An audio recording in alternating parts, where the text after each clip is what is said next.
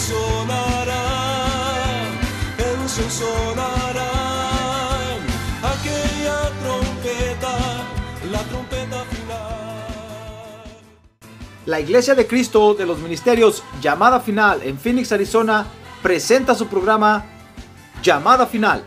Conscientes de que vivimos los últimos tiempos y que la humanidad necesita escuchar la verdad eterna de Dios, presentamos el siguiente programa con el pastor José Arriaga. Con ustedes, el pastor José Arriaga con el mensaje de la palabra de Dios.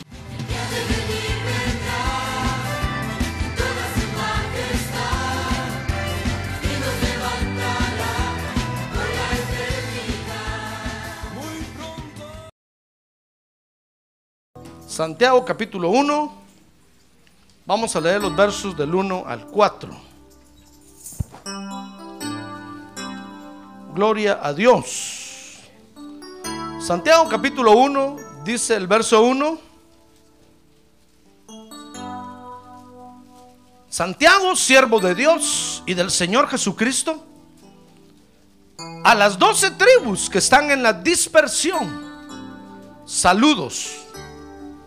Dice el verso 2, tened por sumo gozo, hermanos míos, el que os halléis en diversas pruebas, sabiendo que la prueba de vuestra fe produce paciencia, y que la paciencia ha de tener su perfecto resultado para que seáis perfectos y completos, sin que os falte, ¿qué? Nada. Amén. Oremos por estas peticiones. A ver, levántese a Dios porque venimos a la iglesia para ser libres, ¿verdad? Si usted no pudo levantar las piernas, el día de mañana va a poder. Amén. Muy bien, quiero que vea conmigo entonces ahora en estos versos, hermano. Que la iglesia de Cristo, fíjese, es la reunión de los probados por Dios. Ahora diga conmigo, los probados por Dios. Porque la iglesia de Cristo, hermano, fíjese, reúne a todos los que están siendo perfeccionados por Dios. Y Dios utiliza la prueba para perfeccionarnos, hermano. Mire cómo los instrumentos que Dios tiene. Fíjese que cuando nosotros le dimos nuestro corazón a Cristo, nosotros le dimos al Señor todos los derechos de nuestra vida para que iniciara en nosotros ese trabajo de perfección. Por eso es que ahora solo nos queda aguantar, hermano. Ahora dirá que tiene un lado, aguante, hermano. No sea llorón. Aguante. Macho man y macho woman. Porque ese es el método que Dios utiliza, hermano. Dice Colosenses 1:22 que la perfección es ser santos sin mancha e irreprensibles. Dice, sin embargo, ahora Él os ha reconciliado en su cuerpo de carne, mediante su muerte, a fin de presentaros santos y sin mancha e irreprensibles delante de Él. Esa es la perfección que Dios está trabajando en nosotros. Entonces usted ha de considerar que, dice un dicho allá afuera con el perdón suyo, hermano, que así como es, es el sapo, hace la pedrada. Que así como Dios lo tenga que trabajar a usted, así va a ser la prueba que Dios le va a preparar, hermano. Pero la buena noticia que tengo para darle hoy en la noche es que usted va a aguantar. Ah, gloria a Dios, usted va a soportar. Amén, sí, hermano. Porque Dios nos tiene medidos a cada uno de nosotros. Por eso le digo que así como, como es lo que Dios necesita trabajar en usted, así va a ser la medida de prueba. Algunos los va a meter en una cajita chiquita, a otros en una caja más grandota, a otros en un horno de fuego, siete veces calentado. Porque las amarras no se les caen. ¿Se acuerda de los tres hebreos que tiró Nabucodonosor al horno de fuego? Dice que cuando cayeron ¿Qué les pasó? Las amarras se les, se les cayeron, hermano. Y cuando se acercaron para ver dentro del horno a los tres, vieron un cuarto varón ahí. ¿Sabe quién era? Era el Señor Jesucristo el que estaba ahí con ellos, hermano. Ah, gloria a Dios. Entonces, nosotros, fíjese, le dimos los derechos al Señor para que trabajara en nosotros la perfección. Y la perfección es ser santos sin mancha e irreprensibles, sin arruga. Pero si usted está arrugado, le voy a vender crema de concha nácar. Ah, no se refiere a esas arrugas. Fíjese que la mancha, la mancha en la Biblia es figura del pecado. Y la arruga es figura de la niñez espiritual. ¿Ha visto cómo son los bebecitos todos arrugados así? Cuando nacen, qué feos son, ¿verdad? Pero si usted mira a todos en el hospital, dice, ¡ay, qué bonito! Mentiras, qué feo, hermano. Todo así. Bonitos se ponen a los seis meses ya, siete meses que ya se les estira la piel y engordan un poquito. Pero recién nacidos, hermano. Así era usted. Y mire cómo se puso ahora. pues la arruga es figura de la niñez espiritual. Necesita estirarle la piel, necesita crecer para caber dentro de ese cuerpo. Entonces, la perfección, fíjese. Entonces dice Colosenses 1:22 es ser santo sin mancha y sin arruga. Dice Primera de Tesalonicenses 5:22 que es un trabajo que involucra todo nuestro ser. Dice ahí que el mismo Dios de paso santifique por completo y que todo vuestro ser, espíritu, alma y cuerpo sea preservado irreprensible para la venida de nuestro Señor Jesucristo. Mire qué trabajo de perfección involucra todo nuestro ser. Dios está trabajando, comenzó trabajando en nuestro espíritu y ahora está, siguió trabajando en nuestra alma y va a terminar trabajando en nuestro cuerpo. El cuerpo va a ser el último, lo último que va a trabajar. Por eso es que muchos creyentes han tenido que ir al cementerio. Porque el cuerpo todavía no se los han trabajado. Pero dice la Biblia que cuando el Señor Jesucristo venga a la tierra, entonces va a ser el trabajo final del cuerpo. Porque nos, vamos, nos va a transformar, hermano. Y vamos a dejar de tener este cuerpo de bajeza. Este cuerpo limitado. Mire, un poquito de y ya no aguanto, hermano. Es por este cuerpo de bajeza. Pero cuando el Señor venga, ya no, vamos, ya no nos vamos a cansar ya no vamos a comer. Dígale Dios a la comida de una vez. Y usted se pone a dieta, fíjese.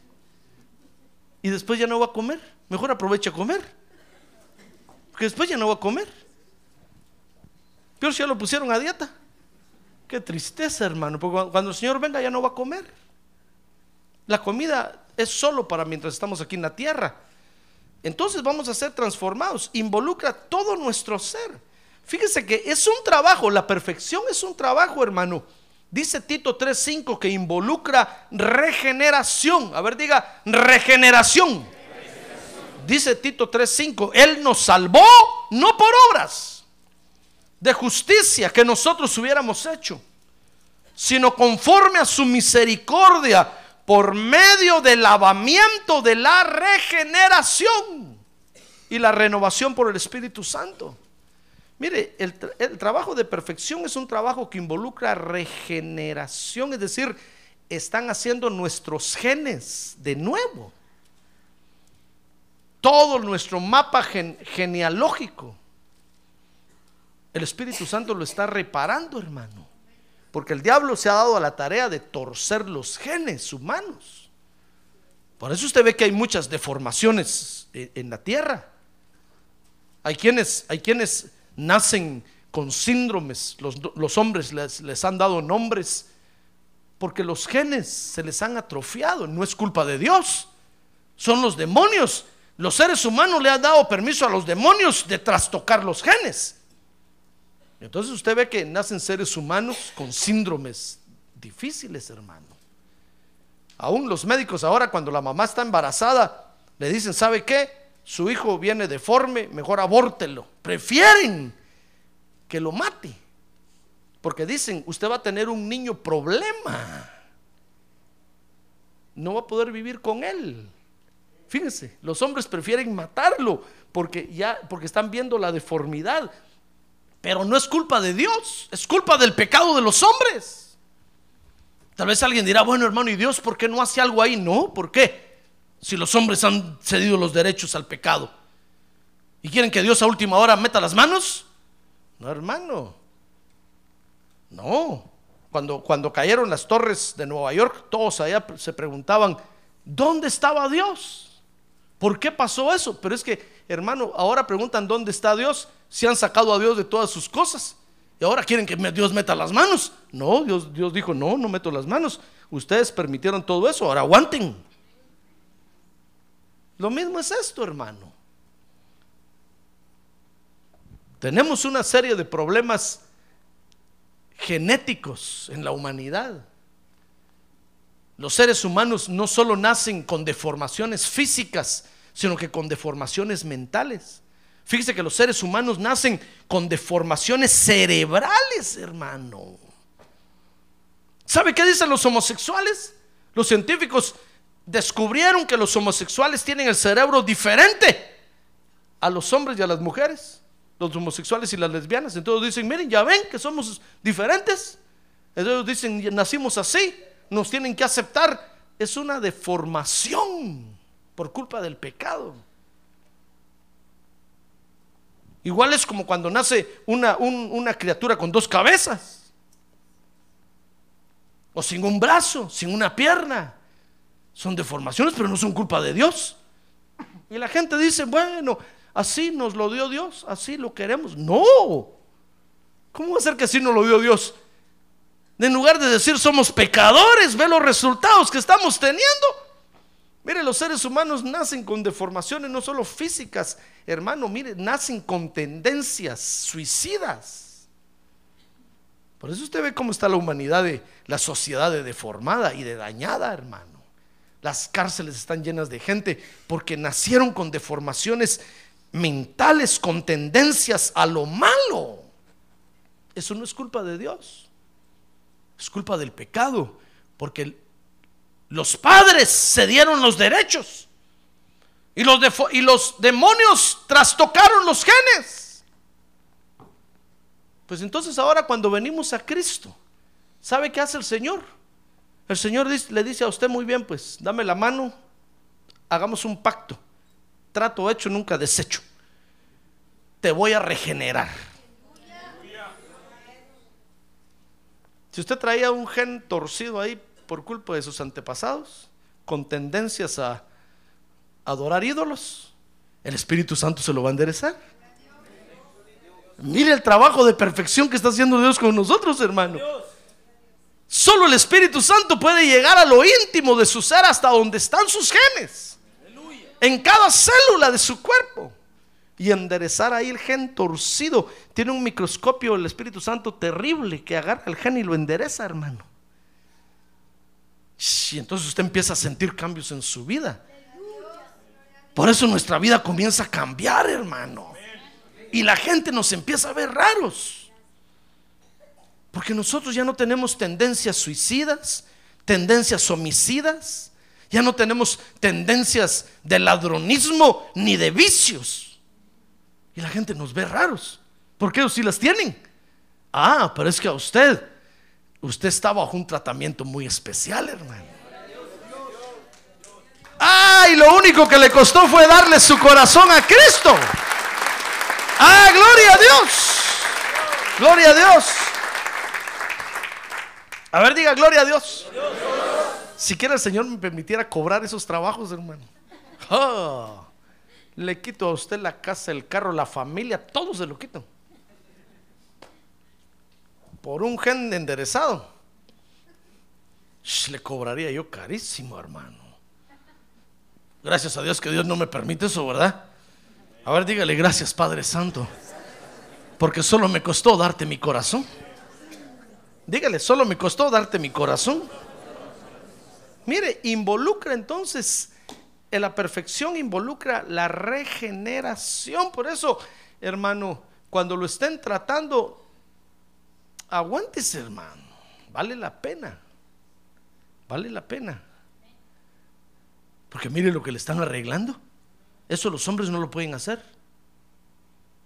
Están tratando ahorita de hacerlo, pero no lo van a lograr hacer. Porque eso solo el Espíritu Santo lo, va, lo puede hacer, hermano. Muy bien, dice primera de Juan 1.7 que involucra limpieza. Si a usted no le gusta bañarse, aquí lo van a bañar. Primera de Juan 1.7 dice, mas si andamos en la luz, como Él está en la luz, tenemos comunión los unos con nosotros. Y la sangre de Jesús, su Hijo, ¿qué dice? Ah, no, recio, ¿qué dice? Nos limpia de todo pecado. Ah, involucra limpieza, hermano. ¿Sabe cómo cuesta quitarle a usted esas manchas de pecado que tiene encima? A ver, mira que tiene a un lado, solo así, lo dígale, uy, qué manchota, dígale. No manches, no manches, dígale. ya se manchó. Y usted diciéndole, no manches. Que no lo manche a usted. No me manches, no me manches, dígale. Mire, el trabajo de perfección involucra limpieza. ¿Sabe lo que costaba quitarle la lepra a un leproso en el Antiguo Testamento? La lepra era figura del pecado. Fíjese que el leproso tenían que separarlo del campamento y encerrarlo por ahí aislado porque es, contagioso, hermano. Esa mancha que usted tiene ahí se pega. No se le pegue mucho al, hermano que tiene una, no se le pegue. Se pega, ese asunto se pega. Es, es contagioso. ¿Sabe lo que? Fíjese que al leproso lo sacaban hasta que, hasta cuando Dios hiciera un milagro con el leproso y lo limpiara.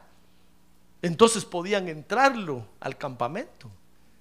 Mire, mire hermano, solo Dios puede limpiar esa, esa mancha. Los hombres no la pueden limpiar. Aunque usted vaya con un hipnotizador, aunque vaya con quien vaya, hermano, no, aunque le digan, pero es asunto mental, el pecado no existe, no existe. A ver, repita, no existe el pecado, no existe el pecado, no existe el pecado. Son mentiras del diablo. Eso no lo limpia. No le estoy diciendo que repita usted ahorita, le estoy diciendo que, que allá los hombres, ese es el tratamiento que dan, hermano lo sientan a usted y le dice, a ver, mire este péndulo, mire, mire, mire, ya se durmió, ahora repita, no existe pecado, no existe pecado, ahí están. Eso no limpia la conciencia de pecado. Dice aquí la Biblia que lo único que lo limpia es la sangre de Cristo. ¡Ah, gloria a Dios! ¡Gloria a Dios! Fíjese, el Espíritu Santo arregla los genes. La sangre de Cristo nos limpia de todo pecado. Y dice Colosenses 1.9 que ese trabajo no solo involucra regeneración y limpieza, sino que involucra aprender a caminar en el Evangelio. Dice, dice Colosenses 1.9, por esta razón también nosotros desde el día que lo supimos, no hemos cesado de orar por vosotros y de rogar que seáis llenos del conocimiento de su voluntad, con toda sabiduría y comprensión espiritual, dice el verso 10, para que qué? Para que andéis, a ver diga, para andar. Otra vez, para caminar, como es digno del Señor. Mire, ¿Qué le parece que el Espíritu Santo le va a arreglar los genes? La sangre de Cristo lo va a limpiar del pecado. Pero ¿sabe qué va a hacer la iglesia por usted? Lo va a enseñar a caminar como es digno del Señor. Porque en la iglesia están los ministros de Dios, hermano.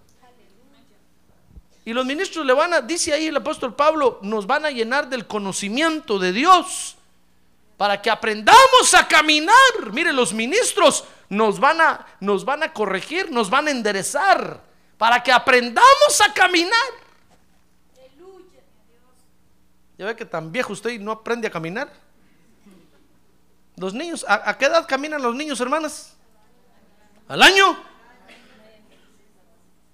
Bueno, hoy nada más. Bueno, tal vez a los nueve meses hay niños que a los nueve meses caminan, ¿verdad?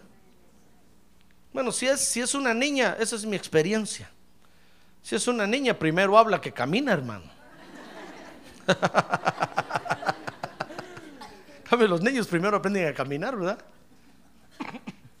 Pero nosotros, mire, tan viejos y no aprendemos a caminar derecho en el Evangelio, hermano. ¿Qué dirán los bebecitos cuando nos miran a decir, este tan viejote? ¿Y saben cómo camina en la iglesia? Torcido. Y todo el mundo lo sabe. Hermano, eso es lo peor. Lo miran caminar chueco así, mire. Espiritualmente hablando. Está patojo. Dicen los salvadoreños, ¿verdad? Está cojo. No aprendemos a caminar derecho, hermano. Pues en la iglesia nos van a enseñar a caminar derecho.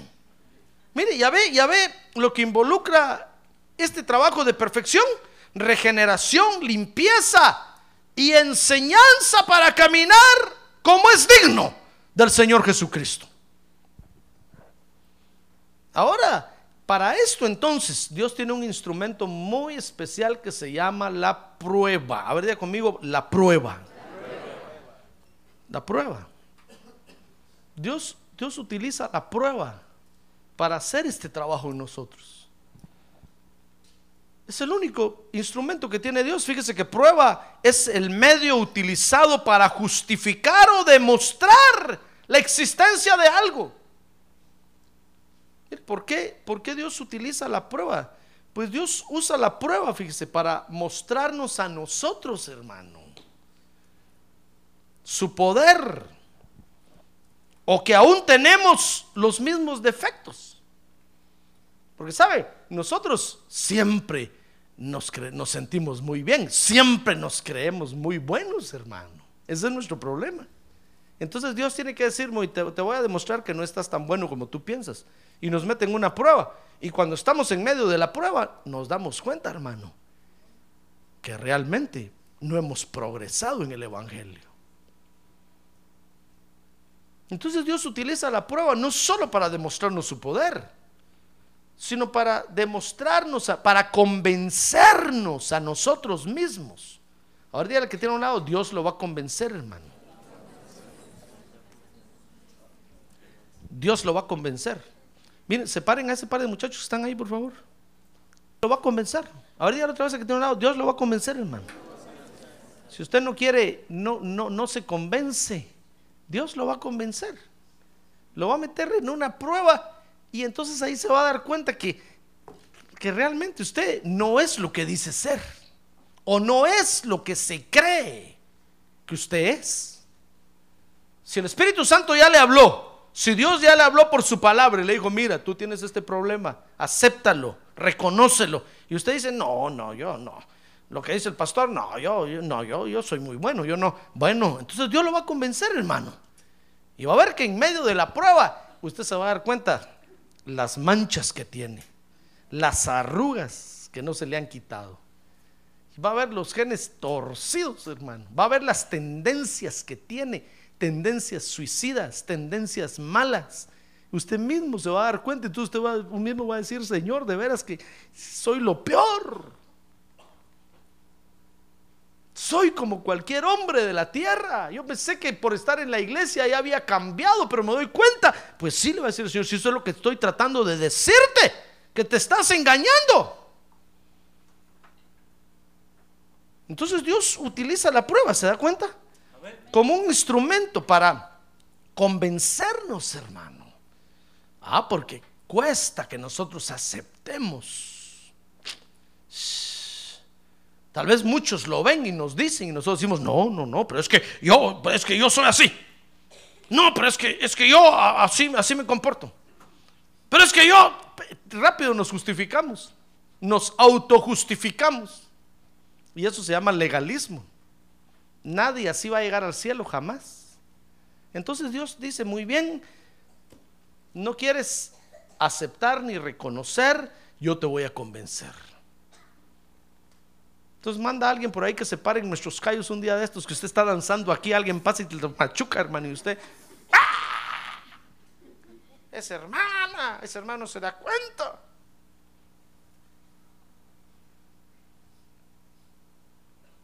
¿Por qué las dejan danzar aquí?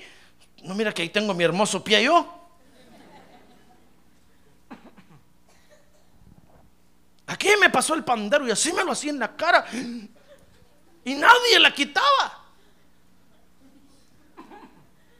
Ah, entonces el Señor dice, ¿te das cuenta? ¿Verdad que te dolió eso? ¿Verdad que? ¿Verdad? Y si usted, todavía, dice, no, no, no, pero es que eso porque es hermana, es, es una aquí, es una allá. Bueno, espérese. En su trabajo, en su casa. Pero Dios lo va a convencer, hermano. Mire, el día que Dios lo convenza, óigame bien, el día que Dios lo convenza y usted diga, bueno, acepto que tengo ese problema, reconozco que tengo ese problema, ese día venga y humíese delante de Dios. Amén.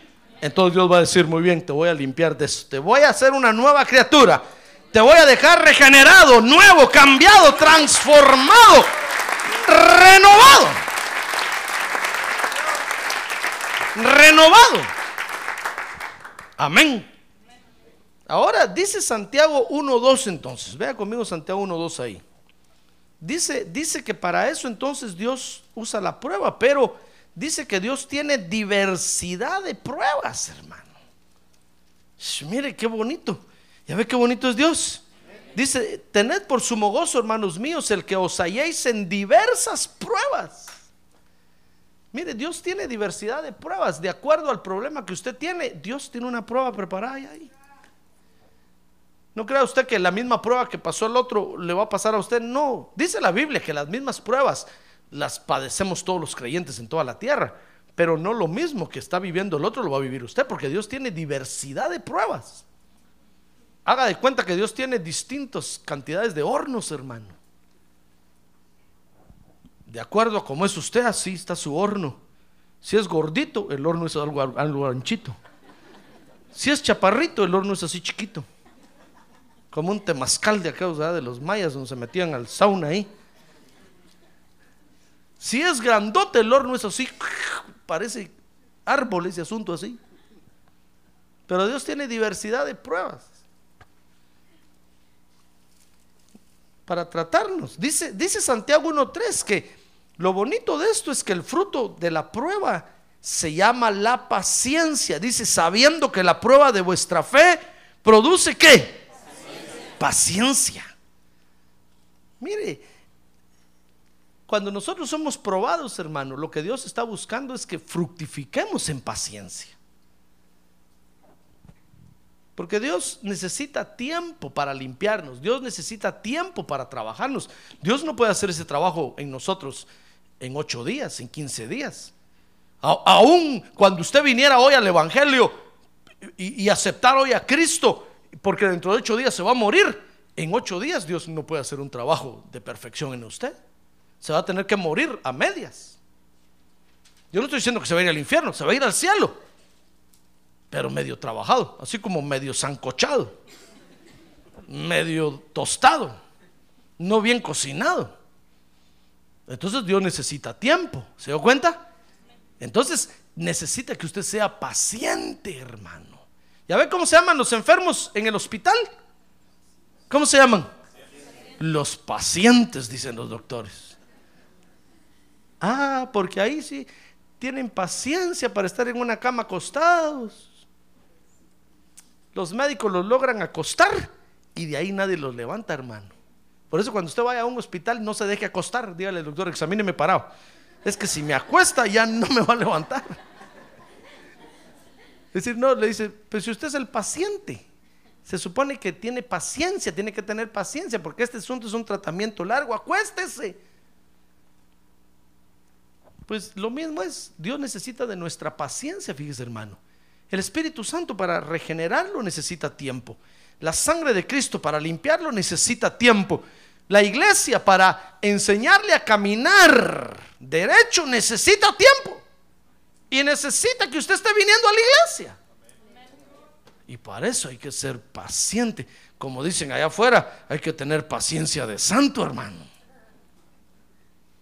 Para estar aguantando. Y estar esperando. Entonces, Dios nos mete a las pruebas para producir en nosotros paciencia para poder trabajar en nosotros. Dice Santiago 1.4 que la paciencia nos va a llevar a la perfección.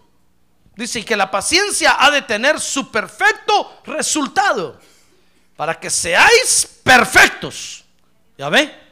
Y completos, sin que os falte nada. Lo que está diciendo ahí la Biblia, hermano, es que con este trabajo usted va a salir completito, completito, con dos orejas, dos ojos, una nariz, una boca, dos brazos, dos piernas. Completo. Aunque usted dirá, pastor, pero yo conozco hermanos que en una prueba han perdido una pierna, han perdido un brazo. Bueno, pero están completos. Para Dios están completos. Ah, gloria a Dios, para Dios están completos.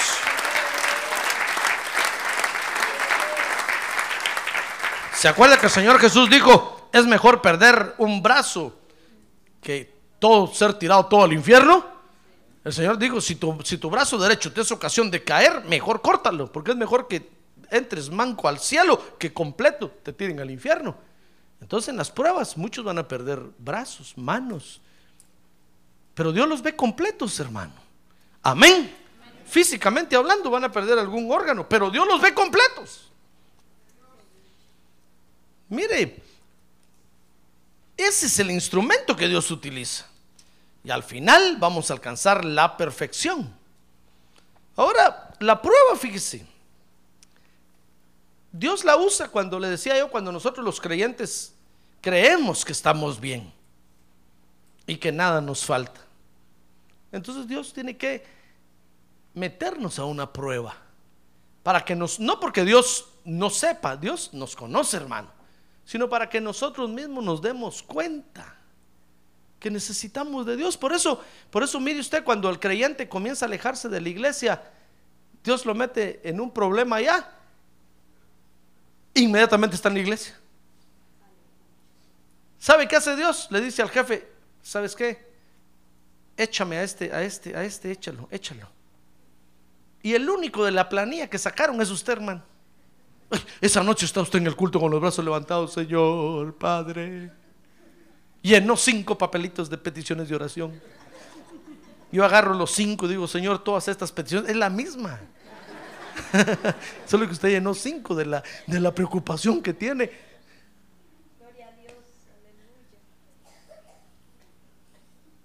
Porque nosotros creemos que estamos bien, hermano. Entonces Dios dice, no te voy a demostrar que estás mal. Te voy a demostrar que estás confiando en tu trabajo, te voy a demostrar que estás confiando en el dinero, te voy a demostrar que estás...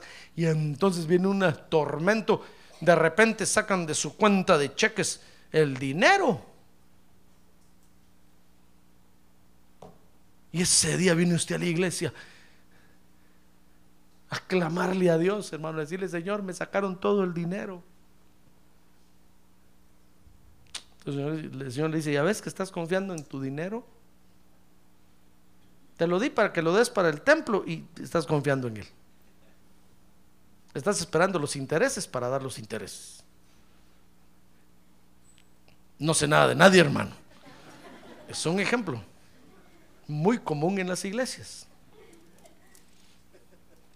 Entonces, Dios usa la prueba, le decía yo, cuando nosotros creemos que estamos bien y que nada nos falta. ¿Sabe usted que usted necesita siempre de Dios? Sí. Usted dirá, pastor, pero no decimos Jehová es mi pastor, nada me falta. Sí, sí, hermano, pero estamos necesitados de Él. Él lo tiene que pastorear siempre a usted para que nada le falte.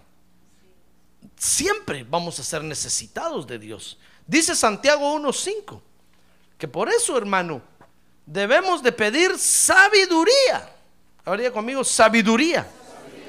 Dice, pero si alguno de vosotros se ve falto de sabiduría, que la pida a Dios, el cual da a todos abundantemente y sin reproche, y le será dada.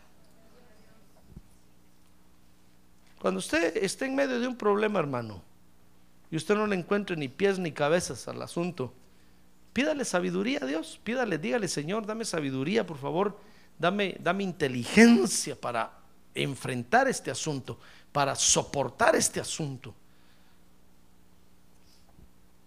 Para que nosotros podamos ver lo que Dios está viendo, hermano. Ahora, de la prueba, entonces, surgen tres clases de creyentes. ¿Quiere saber qué clase de creyente es usted? ¿Quiere saber o no? A ver, pregúntale que tiene un lado. ¿Quiere saber, hermano? ¿Quiere saber quién es usted? Vaya, ahorita le voy a, le voy a, le voy a describir su fotografía aquí. Con bigote, sin pelo. Ya está viendo quién, quién no tiene pelo. A mí es el primero que mira. Surgen tres clases de creyentes, hermano. Dice Santiago 1.8 que a raíz de la prueba surge el creyente de doble ánimo. Se lo voy a leer, se lo voy a leer, léalo también, Santiago 1.8 dice, siendo hombre de doble ánimo, inestable en todos sus caminos. Mire, cuando nosotros somos probados, fíjese, hay unos creyentes que van a reaccionar así. Se van a volver creyentes de doble ánimo. De dos caras, pues. Aquí lo va a ver con una cara y allá afuera tiene otra cara. Le conté a aquel hermano, eso es, es real, hermano. Aquel hermano que iba caminando allá en el centro y que, y que el otro creyente lo vio en el otro lado de la calle. Le conté, ¿verdad? Y cuando lo vio dijo, allá va el hermano fulano. Y le empezó, hermano, hermano, hermano. Y el otro hermano. Y hermano, dice que se atravesó la calle y se le fue a poner enfrente. Hermano, le dijo. Y el otro le dijo, házate un lado. En la iglesia soy hermano, aquí no le dijo. Y el hermano se quedó asustado, así que se quedó en una pieza así. Hermano, eso fue real. Nos dijo, fíjense que yo me quedé pasmado, drogado. Cuando este me dijo, en la iglesia soy de hermano, aquí no. Digo, entonces quiere decir que hay hermanos.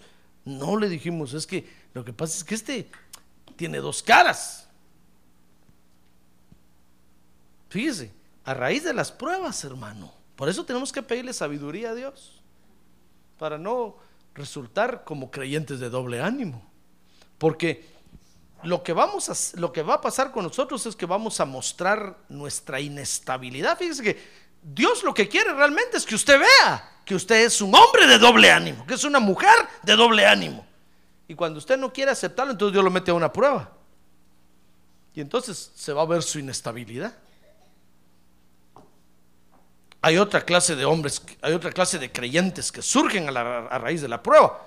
¿Quiere saber o ya, o ya no? Esta es la más facilita. ¿Quiere saber los otros? Espero que en, este primero no esté usted. Dice Santiago 1.9 que es el creyente de espíritu humilde. Así el pastor, ese soy yo. Ahorita me, me describió así como soy yo. Santiago 1.9 dice, pero que el hermano de condición humilde se gloríe en su alta posición. Acuérdense que la humildad es una condición del espíritu, no de- del cuerpo. No el que trae ropa toda desgarrada y hecho pedazos, el homeless, hermano. Decir que humilde ese hombre, no es más orgulloso que saber quién. No, es una condición del espíritu. Porque fíjese que, que en medio de la prueba, el creyente que se humilla, hermano, y reconociendo lo que Dios le está diciendo, a ese Dios está demostrando que es un creyente humilde, pobre de espíritu, que necesita de la riqueza de Dios. Entonces van a surgir los creyentes de espíritu humilde. Entonces usted ve creyentes de doble ánimo, ve creyentes de espíritu humilde, y dice Santiago 1.10 que surge otra clase de creyentes. A ver si no está usted aquí. Dice, y el rico en su humillación, pues él pasará como la flor de la hierba. Aparecen los creyentes orgullosos, los que se sienten ricos, abundados, como la iglesia de la Odisea, que le dicen a Dios, no, yo no necesito, yo no necesito que el pastor me predique tanto. Si yo ya sé todo eso, yo ya domino todo eso. Mire, lo que la prueba comienza a, a dar a conocer lo que cada uno en el corazón tiene, hermano. Lo que cada uno Por eso cuando de repente usted vea que un creyente salta así como con doble ánimo, oh, es que Dios lo está, le está dando a conocer lo que realmente tiene en el corazón. Cuando usted ve a un, creyente humilde, Dios les está dando a conocer lo que tiene en el corazón. Y cuando ve a un creyente orgulloso, Dios está dando a conocer lo que tiene en el corazón. Por eso, cuando venga la prueba, hermano, pídale sabiduría a Dios. Pídale sabiduría. Dígale, Señor, por favor, ayúdame a enfrentar esta situación. Yo no sé cómo enfrentarla. Si yo la enfrento por mis propios medios, no va a ser que resulte un creyente de doble ánimo o un creyente orgulloso. Mejor dame sabiduría. ¿Qué le va a pedir a Dios? Sabiduría, hermano. Sabiduría, porque después de la prueba, fíjese, dice aquí Santiago 1.12, Dios tendrá preparado un galardón para el creyente que sepa pasar la prueba. ¿Quiere leerlo conmigo? Santiago 1.12 dice, bienaventurado el hombre que persevera bajo la prueba. Porque una vez que ha sido aprobado, recibirá qué? La corona de la vida que el Señor ha prometido a los que le aman. Mire, es, es la vida abundante que Dios ha prometido en la tierra, hermano. Entonces, es cierto que la prueba, tal vez nosotros la vemos insignificante y tal vez podemos decir qué instrumento tan pobre tiene Dios. Yo pensé que Dios tenía unas pinzas largas así donde le jalaba a uno la oreja y les jalaba la nariz y le sacaba los dientes. Pero ¿saben cuál es el instrumento de Dios? La prueba. Los problemas de la vida, las circunstancias de la vida. Tal vez lo vemos insignificante. Pero si no lo pasamos con sabiduría, vamos a salir reprobados. Vamos a salir como creyentes orgullosos o vamos a salir como creyentes de doble ánimo. Nos vamos a hacer pedazos, hermano. Es cierto que es algo fácil, es cierto que es, es algo sencillo, pero se requiere de la sabiduría de Dios para pasarla. Amén. ¿Está usted de acuerdo conmigo? A ver, diga amén. Sí, así es. Es como la salvación. Mire, la salvación es tan sencilla que los hombres la desprecian. Los hombres dicen, ¿cómo es posible que solo con aceptar a Jesús yo vaya al cielo? No puede ser, dicen.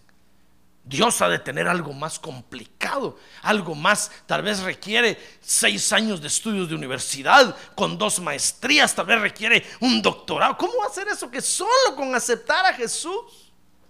Pero es que es tan sencillo, hermano. Pero si no lo aceptamos, nos vamos al infierno. Lo mismo la prueba. Es tan sencillo. Pero si no recibimos sabiduría de Dios, vamos a ser reprobados. Y vamos a ser creyentes en la tierra con doble ánimo o creyentes orgullosos, hermano. ¿Qué quiere ser usted? ¿Doble ánimo o orgulloso? ¿Qué quiere ser? Nada. Gloria a Dios.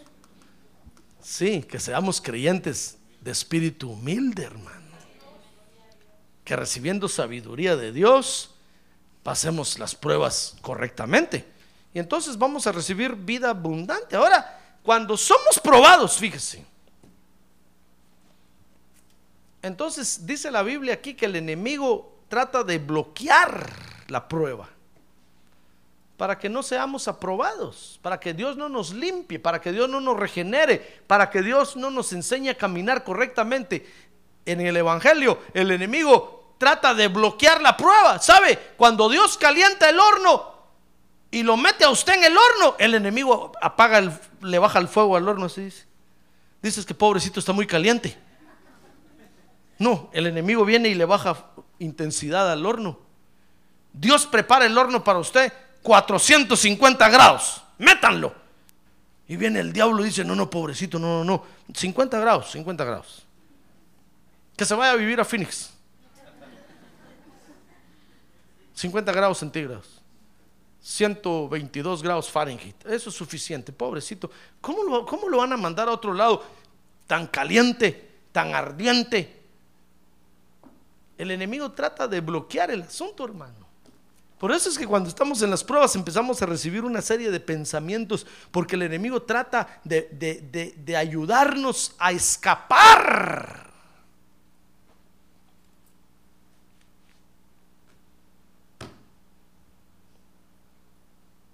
Pero realmente no es un escape. ¿Sabe cómo es eso? Como cuando el papá va a corregir al hijo y se quita el cinto, hermano. Dice, venga para acá, muchacho. Te fuiste sin permiso, ¿verdad? Y se mete la mamá. No le voy a pegar porque pégame a mí primero. La mamá cree que le está haciendo un bien al muchacho, pero no, hermano. Lo está dañando más. No solo le está quitando autoridad al papá, sino que está dañando al muchacho. Así es eso. No quiero comparar a las mamás con el enemigo, Dios me libre. Aunque dice la Biblia que Dios le dio una ayuda idónea al, al varón. Pero dice el original que realmente le dio una ayuda opuesta al varón para que se le oponga en todo. ¿Oyeron varones? ¿Ya ve lo que Dios hizo? Darnos una ayuda que se nos va a oponer en todo. Por eso cuando usted dice, varón, bueno, vamos a pasear, la mamá dice, no, hoy no vamos. ¿Por qué no? No. Vamos a dormir. No. Mire lo que Dios hizo, hermano. Dios dijo es que si no se me va a arruinar el varón. Si le doy una ayuda que siempre le diga, sí, sí, cómo no, mi amorcito, sí, sí, sí, sí, sí, sí, sí, a tus órdenes, sí, cómo no, ¿qué quiere? Su comidita, cómo no, aquí está. ¿Qué quiere? Dormir, a ver, le hago-. Dios dijo, se me va a arruinar el varón. No, no, no, no, no. Consentido no quiero yo, dijo Dios. Mimados, chiqueados, chineados, no quiero yo, dijo Dios. Le voy a dar una ayuda que cuando le pida comida le tire el plato. Mi amor, quiero comer. ¡Que Váyase al McDonald's. Uy, muy bien, muy bien. Eso templa al varón, hermano. ¿Se da cuenta? Y a ver la ayuda que Dios nos dio. Eso dice el original. Nos dio una, una ayuda opuesta. Por eso es que los, los medios no, no valen. Los de la otra banqueta no caben. Porque es varón o es mujer. No puede ser intermedio. Amén. A ver, digan amén contentos, hermano. Dicho sea de paso. Pues no, no estamos hablando de eso hoy, pero es que, fíjese que cuando es, es una comparación, aunque, como decía yo, con el perdón de las hermanas y los hermanos, pero cuando Dios nos mete en una prueba, fíjese que el enemigo trata de bloquearnos, hermano. ¿Y sabe cómo nos bloquea? Nos dice, ¿sabes qué? Salte de ahí. En la iglesia estás mal, nadie te saluda, vete a otra iglesia. Sí decimos nosotros y nos salimos, hermano. No, hombre, pero es que ahí está la prueba. Pídale sabiduría a Dios primero. ¿Para qué va a salir y se va a ir? Se va a hacer de doble ánimo. Se va a hacer creyente orgulloso. Mire, hay creyentes que agarran fama, hermano. Porque los pastores los conocemos. De repente me llama un pastor y me dice, mire, ahí con usted está llegando uno así, altito, peloncito, greñudito, pelo rojo. No hay ninguno pelo rojo, hermano. Sí lo digo, aquí está viniendo. Oh, ese se fue de aquí porque fíjese que esto y esto. Orgulloso. O de doble ánimo. No, mejor pídale sabiduría a Dios, hermano. Dígale, mira, Señor, mira, en la iglesia me están dando por toda la torre. Parezco Nueva York. Esos que me dan parecen árabes. Me están dando por toda la torre. Pero dame sabiduría, Señor, por favor. Dame sabiduría para tratar este asunto. Y usted viene a hablar con el pastor y pastor, ¿qué hago? Mire, ya no aguanto esto. Y el pastor le dice, no le haga caso. Ay, yo pensé que ahorita iba a mandar a llamar al hermano a la hermana fulana, me lo iba a poner enfrente. Pero el pastor solo me dijo, no haga caso.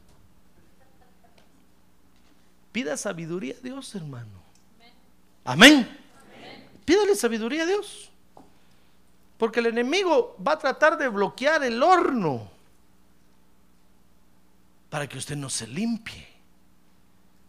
Fíjese que una vez vino conmigo un hermano y me dijo, mire hermano, fíjese que, el hermano fulano dice esto de mí, el la hermana Mengana dice esto de mí, el hermano Perencejo dice esto de mí. Yo le dije, pero si es la fama que usted se ha hecho en la iglesia. Abrió los ojotes así, me dijo, ¿cómo lo sabe usted? Todo el mundo lo dice. Dice el dicho, hazte fama y échate a dormir. Esa es la fama que usted se ha hecho en la iglesia, entonces ¿qué espera? Lo que tiene que hacer, le dije yo, es arreglar todo lo mal que ha caminado en la iglesia y comience a caminar straight ahead. Se puso triste, hermano. Me dijo, no voy a poder, pastor. ¿Y por qué? Es que tanto que hablan de mí. Pues sí, le dije. Es la única solución. Que se amarre fuerte los pantalones ahora y empiece a caminar bien. Y se le va a arreglar la vida. Pero camina mal. Y quieren después que yo llame a todos los hermanos y le diga, miren hermanos, el hermano no es así. Parece así, pero no es así.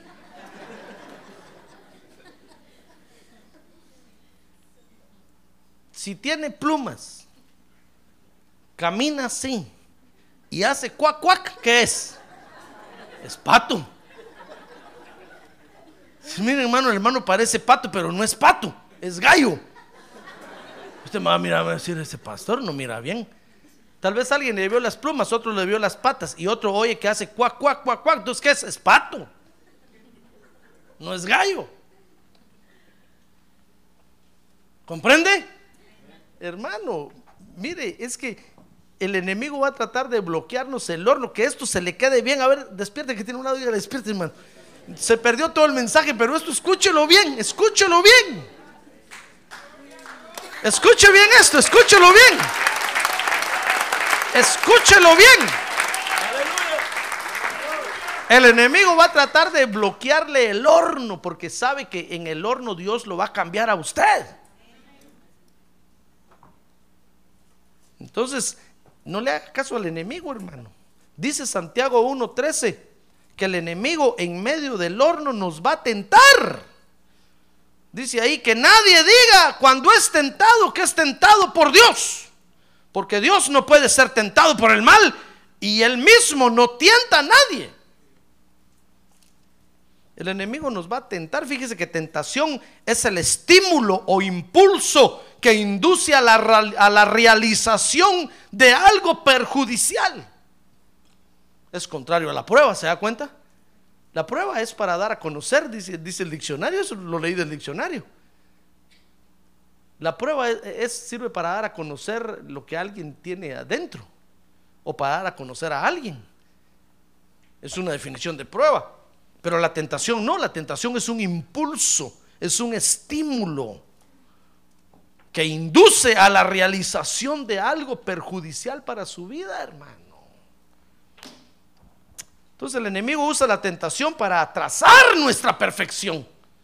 Cuando al fin Dios logra agarrarlo a usted y lo mete al horno, el enemigo bloquea el horno para atrasar el proceso que Dios tiene en usted. Por eso dígale a Dios, Dios, entre más caliente sea el horno, mejor.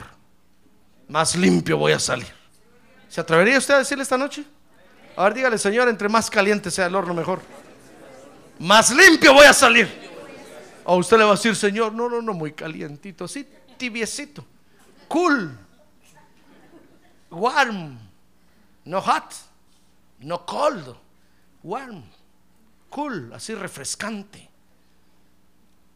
No, entre más caliente sea, solo pídale sabiduría a Dios, hermano. ¿Es sencillo o no es sencillo? ¿Lo ve usted difícil? ¿Verdad que no? Ahora dice Santiago 1, 14 y 15 que lo más terrible del enemigo, hermano. Mire, el arma más terrible que el enemigo tiene, y con esto se le va a parar el pelo del susto. No va a tirar la peineta a las hermanas aquí. Del susto se les va a parar el pelo. Dice Santiago 1.14 que el enemigo lo tenemos nosotros dentro de nosotros, hermano. Shh, mire qué cosa terrible. ¿Sabe dónde está el diablo? Dentro de usted. Diablo quiere decir, es el enemigo. es el que, el que se opone. Se llama el diablo. ¿Usted cree que el diablo anda por allá? Ahí lo tiene usted dentro de usted. Es su cuate. Nació con usted. ¿Qué le parece? Por eso el diablo no tiene que venir y aparecérselo a usted con cachos y cola así. No. El diablo anda ahorita, está durmiendo. Mire ahora qué es. El diablo lo tiene usted adentro. El enemigo se llama la carne. Y la carne se opone a Dios, dice la Biblia. Ese es el enemigo. O sea que cuando usted dice, Satanás te reprendo en el nombre, usted le está hablando a su carne, no al diablo, no a... Usted le está hablando a su carne. Cuando usted le dice, Satanás te reprendo en el nombre del diablo, te sujeto, usted le está hablando a su carne. Ese es el diablo, hermano. Mire lo que dice Santiago. Ya ve que le dije que se le iba a parar el pelo. Dice, el pastor quiere decir que estoy endemoniado. No, no, no. No, porque la posesión demoníaca es un demonio que es, diferente. Eh, también es un diablo, pues es alguien que se le opone a Dios. Pero los demonios son, son seres espirituales eh, eh, independientes a la carne. Yo no estoy hablando del diablo que se llama la carne. No le estoy hablando del diablo de Luzbel, de Lucifer, no, le estoy hablando del diablo que se llama la carne. Le estoy hablando del Satanás que se llama la carne. Y de la que usted no se puede librar, ni se va a librar hasta, que, hasta cuando el Señor venga. Entonces, ¿sabe quién le va a hablar ahí en medio de la prueba? El enemigo que ahí está dentro de usted. Cuando esté en medio de la prueba, ¿sabe qué le va a decir? Agarra la pistola y métete un balazo. Y usted va a decir, ¿dónde están los demonios? No hay demonios. Es su carne la que le está hablando. Entonces usted tiene que decirle, Satanás, te, te reprendo en el nombre de Jesús. Yo le voy a pedir sabiduría a Dios y Dios me va a dar sabiduría para salir de este problema. Amén. ¿Ya, ya ve cómo hay que tratar esto? Dice Santiago 1.14, sino que cada uno es tentado cuando es llevado y seducido por su propia pasión.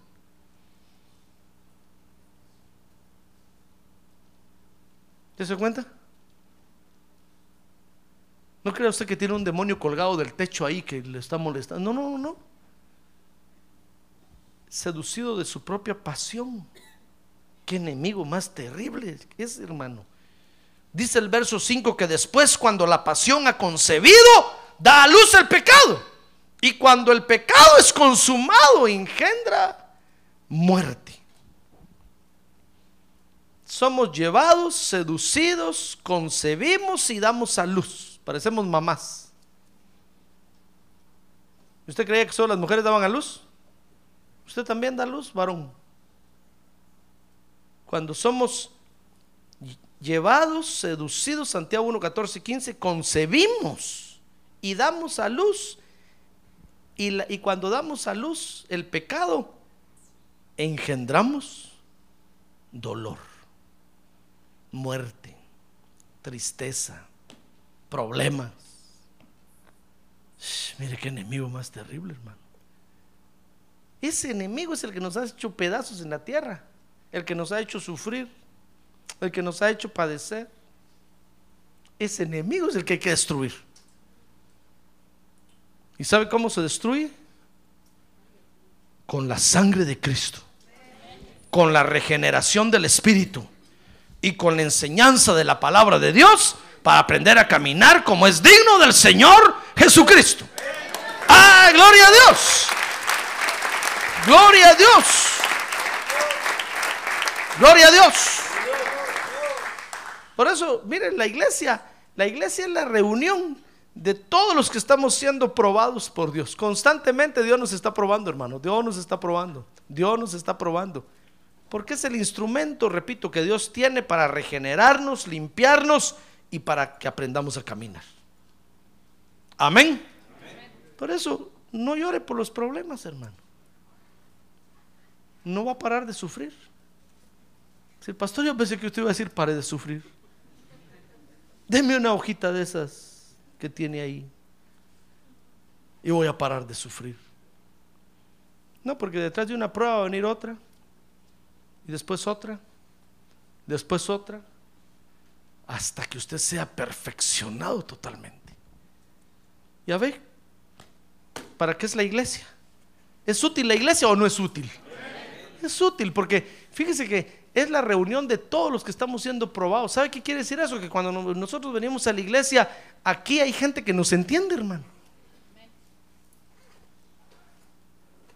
Por eso no se ande quejando con cualquiera o con todos, pues. Porque todos estamos en el mismo rollo, hermano. Cuando usted se queja con el hermano, ay hermano, ya no aguanto. El otro le dice, yo también. Todos estamos en la misma onda. ¿Sabe qué? Mejor como dice el canto, olvidemos las tristezas y olvidemos el dolor. Y gocémonos en el Señor. ¡Ah, gloria a Dios! ¡Gloria a Dios! Es decir, pastor, y usted también, me too. Por eso cuando usted viene conmigo dice, pastor, ya no aguanto, es que fíjese. Digo, pero si esa es la onda de todos, hermano. Todos estamos en la misma batalla, todos estamos peleando contra eso, yo también. Usted también, también. Mejor adoremos a Dios y pidámosle sabiduría para ir pasando las pruebas, hermano. Amén. Amén. Cierre sus ojos. Cierre sus ojos. Por eso cuando venimos a la iglesia, uh, qué bonito. Como, es, como dice el salmista, qué, qué hermosas son tus moradas, Señor.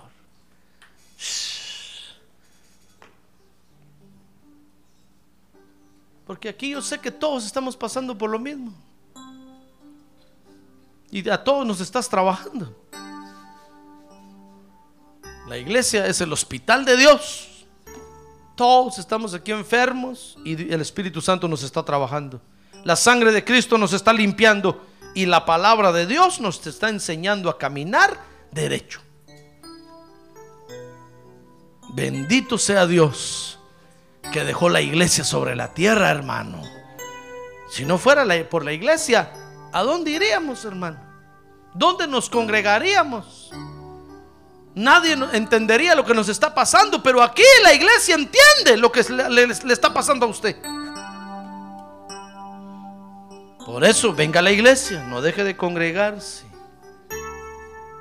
Si quiere paciencia, Dios le va a dar paciencia a través de las pruebas. Dios lo que quiere es trabajarlo a usted, hermano. Eso es lo que Dios quiere hacer. Quiere decirle gracias, Señor. Gracias por el trabajo que estás haciendo en mi vida. Gracias porque estás usando la iglesia para trabajarme.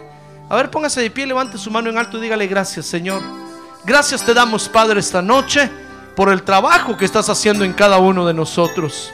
Te bendecimos por eso, Señor.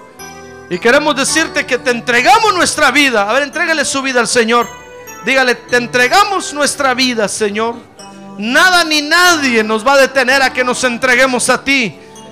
Toma los derechos de nuestra vida, Señor. Yo te entrego los derechos de cada uno de mis hermanos a ti.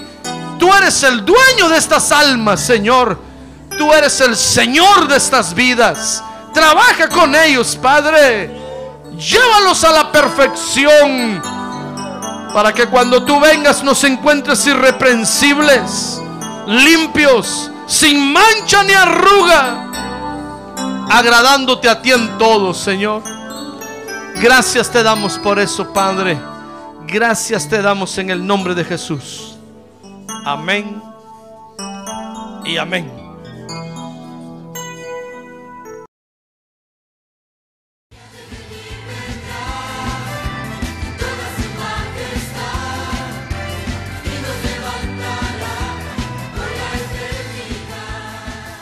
La Iglesia de Cristo de los Ministerios, llamada final en Phoenix, Arizona, cumpliendo con la comisión de Joel 2.1, presentó su programa, Llamada Final.